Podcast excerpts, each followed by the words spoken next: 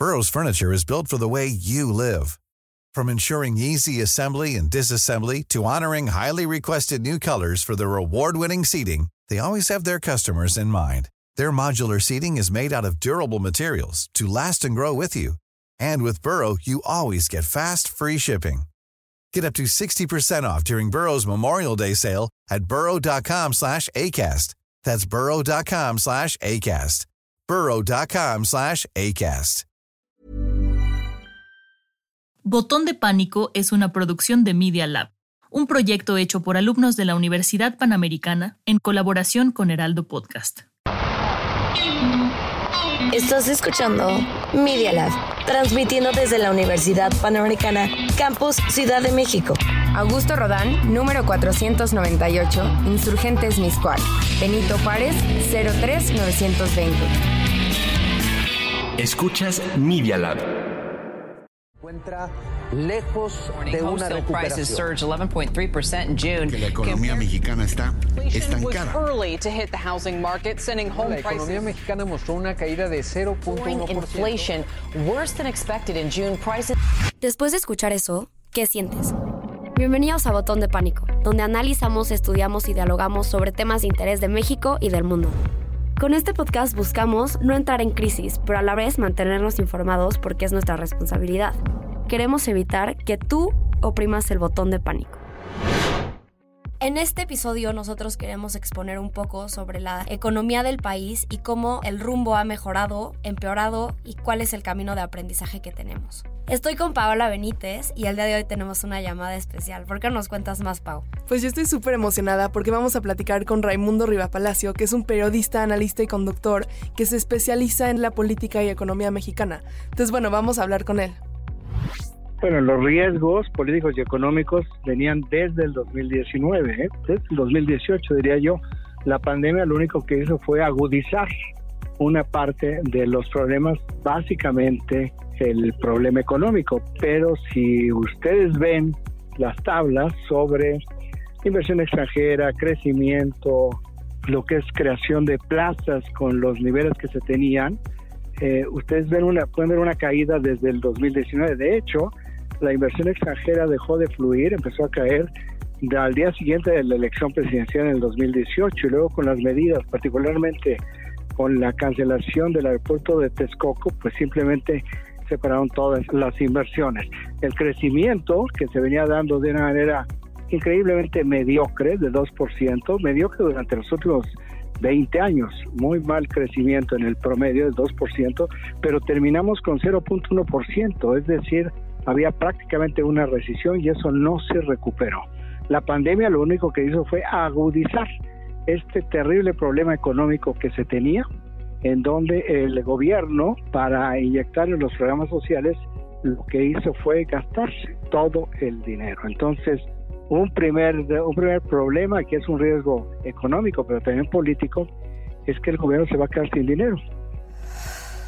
Por otro lado, nuestra atención no solo tiene que quedarse ahí. Según el economista, la primera contracción en la década fue en 2009 y la segunda en 2019, donde el Producto Interno Bruto estaba en menos 0.14. Entonces, ¿tú qué opinas acerca de cómo ha sido este retroceso durante los 10 años? ¿Cómo se va a recuperar? En términos de lo que sucede el valor, en los términos en los cuales se mide un país, pues eh, nos ha llevado a un retroceso en años de unos 10 años. Entonces, ¿cómo se va a recuperar un país después de un retroceso de 10 años? Pues no se recupera en 3 años. Al regresar de la pandemia, se incrementó el número de plazas laborales de acuerdo con el Seguro Social, pero el problema es que los salarios ya no fueron los mismos. Hay una merma en la base salarial y también hay una pérdida de calidad del trabajo, que entonces hay trabajo, pero la gente gana menos y esto va a continuar, se va a seguir profundizando porque la política del gobierno apunta al sector agrícola, no al sector de servicios que era en donde nos encontrábamos. Y la parte del sector secundario, que es la manufactura, pues con la reforma eléctrica y con la actitud, la postura, la posición del gobierno frente a la inversión extranjera, pues se va a detener. Entonces, los pronósticos en términos económicos son muy malos. Pero en la medida en que los pronósticos económicos sean muy malos, políticamente lo que va a suceder, creo yo, es una radicalización del presidente. Por otro lado, nuestra atención no solo tiene que quedarse ahí. Aunque sabemos que ha bajado, la media nunca se puede quedar tan constante. Y ya sabiendo la tendencia de que hay una oportunidad de que esto suba durante el próximo gobierno, ¿qué podemos hacer para ver el lado positivo de la recuperación económica?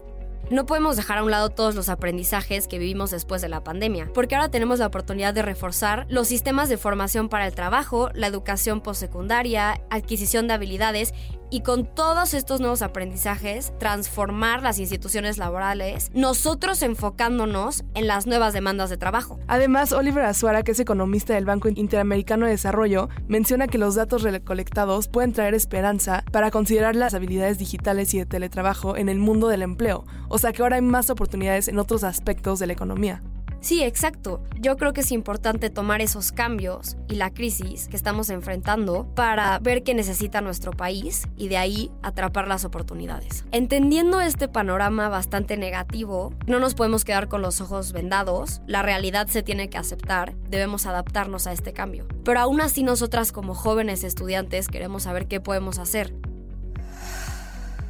Pues eh, los jóvenes lo que tienen que hacer con esta capacidad ya instalada con la que nacen, vean las oportunidades que hay como emprendedores y vean lo que vean el tipo de país que va a dejar el presidente López Obrador para ver qué es lo que qué es lo que se va a requerir para poder estimular el desarrollo de una manera acelerada. Entonces es mucho más de observación y mucho más de emprendimiento y de riesgo.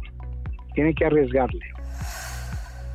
Y es que después de este tiempo de crisis queda en evidencia la necesidad que tenemos de emprendimientos sociales, conscientes y sobre todo inclusivos en México, porque necesitamos el acceso y soporte de las ideas para que realmente nos podamos arriesgar para emprender. Y es que tenemos que estar dispuestos, o no sé qué opinas tú, Fer, pero yo pienso que tenemos que estar dispuestos a pasar por todos los sacrificios que implica el emprender en este nuevo panorama en México. Claro, aunque el panorama no es color de rosa, podemos nosotros responder a cualquier oportunidad en el mercado con iniciativas y proyectos conscientes. Ahora los que se tienen que poner las pilas de alguna forma somos nosotros. Tenemos que responder a cualquier oportunidad en el mercado. Y esto ya lo estamos viendo con estudios, como por ejemplo Tech Review dice que México está ahorita posicionado para una nueva fase inicial del emprendimiento moderno, y esto nos da mucha esperanza para lo que viene después. Entonces, de alguna forma, lo que entiendo es que se está marcando una época de un antes y un después, y nosotras con nuestras acciones responsables podemos entrar en este emprendimiento. Y tenemos plataformas para esto que ya están hechas para ayudarnos en este proceso por ejemplo, yo conozco una que se llama IM Academy. Te enseñan a invertir, te enseñan diferentes cursos de economía, finanzas, cosas que son necesarias aparte de lo que aprendas en tu día a día para tener un poco de bases, porque todas las personas que conocen cómo manejar su dinero pueden llegar a grandes cosas y en mi opinión tener una educación extra sobre eso es muy importante. Entonces, en nuestras redes sociales les vamos a dejar unas apps les vamos a dejar varias plataformas que los pueden ayudar en este proceso. Muchas gracias por acompañarnos, gracias Riva Palacio por colaborar con nosotros y nos vemos el próximo episodio para hablar más sobre cómo ha afectado en el tema del medio ambiente la pandemia. Muchas gracias Pau, muchas gracias Riva Palacio. Nos vemos la próxima semana con otro episodio.